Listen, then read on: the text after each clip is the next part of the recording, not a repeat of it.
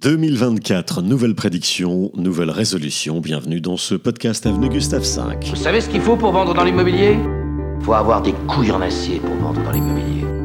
Avenue Gustave V, le podcast de l'immobilier. Juste un renseignement concernant une maison en vitrine. Elle est vendue. Non, je plaisante. Ah oui, j'étais vendeur dans l'immobilier. Oh, quel putain de métier. Jean-Christophe Dimino, Ah, j'aime énormément l'immobilier. Avenue Gustave V. 2018-2024, c'est donc la sixième saison de ce podcast Avenue Gustave V, une sorte de carnet de bord de mon activité. Bienvenue, je m'appelle Jean-Christophe Dimino, je suis donc professionnel dans l'immobilier, agent pour le réseau Keller William France. Et je vais vous dire, j'ai longtemps hésité avant d'enregistrer ce podcast. Pourquoi? Parce que l'exercice du prévisionnel est toujours périlleux pour qui travaille dans l'immobilier, surtout dans le contexte que nous vivons. Alors j'ai hésité parce que je voulais trouver les mots justes et je pense que je les ai trouvés, vous me direz dans, quelques minutes. Tout d'abord, je vais vous renvoyer à mes précédents podcasts. Ça a le mérite d'exister, comme je vous l'ai dit. Ce sont mes, mes archives personnelles, mon carnet de bord, un peu comme les balises de mon activité d'agent. Des preuves à charge ou à décharge, euh, à vous de juger. Juin 2022, j'annonçais la fin de l'euphorie dans l'immobilier. Septembre 2022, il y a donc un an et demi, je me risquais à prévoir un retournement de marché dans les 12 à 18 mois. Juillet 2023, je posais la question, mais où sont passés les acquéreurs? Je la pose toujours d'ailleurs. Septembre 2023, j'évoquais l'enjeu crucial de la solvabilité des candidats à l'achat.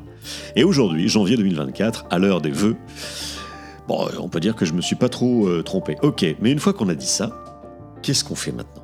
On ferme la boutique, on, quitte le navire, euh, sauf qui peut euh, Bah non. Non, on s'adapte, tout simplement. On trouve des solutions.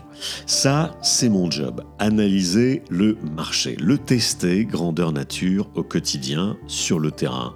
Rencontrer des vendeurs, les écouter, préconiser telle ou telle stratégie en fonction de la nature de leurs biens, et puis tâcher de les convaincre, de me faire confiance, faire preuve de pédagogie et de patience. Parce que c'est le grand enseignement de l'année 2023. Il faut plus de temps qu'avant beaucoup plus de temps parfois avant de conclure une vente. Oubliez les chiffres lus ou entendus dans les médias, c'est souvent bien plus long que ça. J'ai pas de durée moyenne à vous donner, bah, ça voudrait rien dire en fait. Retenez juste une chose, il faudra s'armer de patience. D'autant plus que, enseignement numéro 2 de l'année écoulée, ça va être euh, viril dans la négociation. Il y aura même beaucoup moins d'acheteurs intéressés et même à Nice, même sur la côte d'Azur, ô combien demandé comme euh, destination, même chez nous, on ne croule plus sous la demande. Ça a peut-être changé, on sait jamais. Là, c'est un exercice périlleux, comme je vous le disais, de prévision, mais quand même. Voilà, celui qui vous dira le contraire n'aura pas l'accent de la sincérité. Moins d'acquéreurs solvables, donc, et plus d'attentisme, mais des deux côtés du marché. Je m'explique. Les acquéreurs attendent la bonne affaire. Ils attendent clairement que les prix baissent et qu'ils baissent fortement. Ce n'est pas encore arrivé. Et de l'autre côté, les vendeurs attendent de trouver celui qui leur offrira le prix le plus fort. Voilà. Résultat, ça bloque. Et ce marché grippé, je vous l'annonce, je mets mon billet là. En 2024, il va continuer de l'être. Grippé. Ça va pas s'arranger. Raison numéro 1. Un vendeur, par nature, ça tente toujours le diable. C'est ainsi, c'est humain. Surtout après d'aussi longues années de croissance des prix. Aujourd'hui, en 2024, un vendeur aura toujours tendance à surévaluer son propre bien et à tenter sa chance. Voilà, qu'il occupe ou pas ce bien, que ce soit sa résidence principale ou secondaire, ou alors qu'il l'ait hérité d'un membre de sa famille, un vendeur tentera toujours le prix le plus haut, du moins au début. Les premières semaines, les deux ou trois premiers mois, après seulement, il commencera à revoir ses ambitions et à consentir une première baisse de son prix de vente. Mais souvent, c'est encore loin du prix réel estimé par son mandataire, son agent, qui sait lui juger des prix du marché parce que c'est son métier. D'ailleurs, tiens, comment fait-il à savoir ce que vaut réellement un appartement ou une maison à quelques milliers d'euros près? Avant tout, eh bien l'agent doit avoir la connaissance et l'expérience.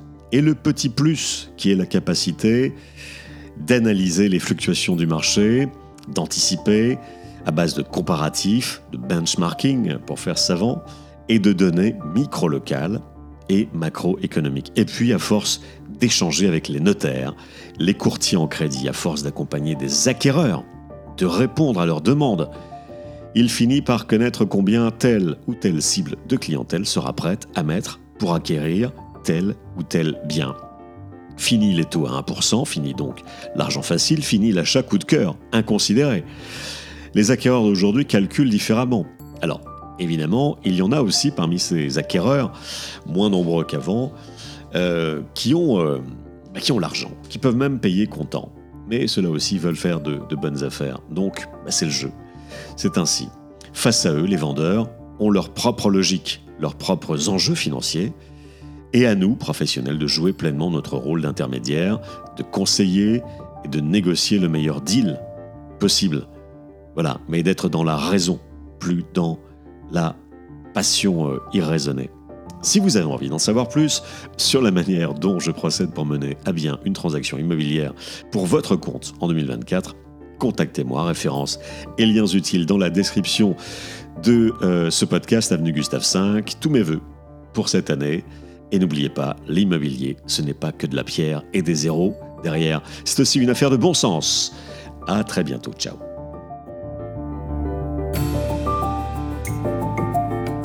Avenue Gustave V. Le podcast de l'immobilier.